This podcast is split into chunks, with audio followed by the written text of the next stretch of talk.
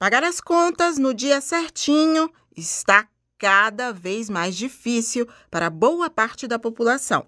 Para tentar regularizar as dívidas, muita gente tem recorrido aos empréstimos. 2023 ainda não chegou, mas o aposentado Vanderlei Santos, que já tem um empréstimo, acredita que terá que fazer outro no ano que vem.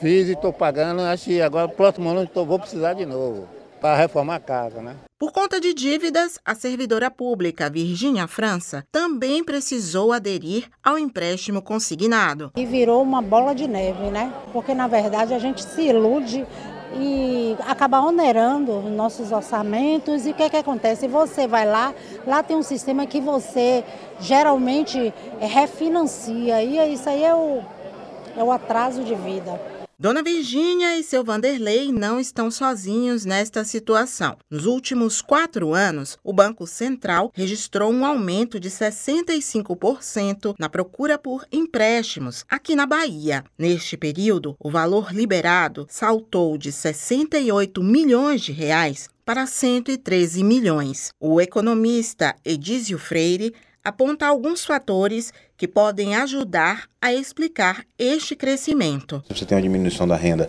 você acaba tendo necessidades de buscar dinheiro de alguma forma, então a, busca por crédito quando ele está disponível é uma alternativa. E é, nos últimos quatro anos aí nós tivemos nesse período uma das menores taxas básicas de juros da história da economia, que foi essa LIC que bateu lá em 2%.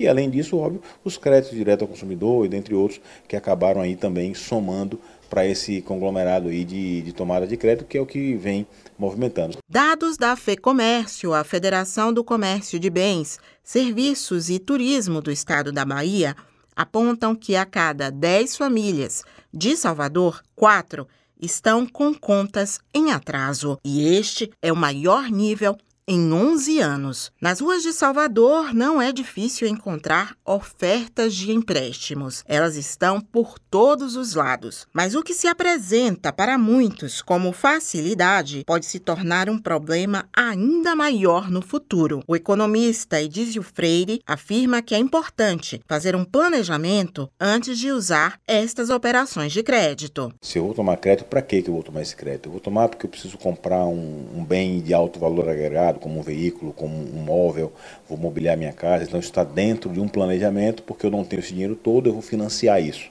Então, isso é possível, está valendo, faz parte do processo. Na hora que eu tomo um crédito para pagar uma outra dívida que eu tenho, ou seja, eu estou tomando uma dívida, contraindo uma dívida para pagar uma outra dívida. Então, a probabilidade disso virar uma bola de neve é muito grande, principalmente quando se fala em crédito de cartão de crédito, por exemplo. Suzana Lima para a Educadora FM.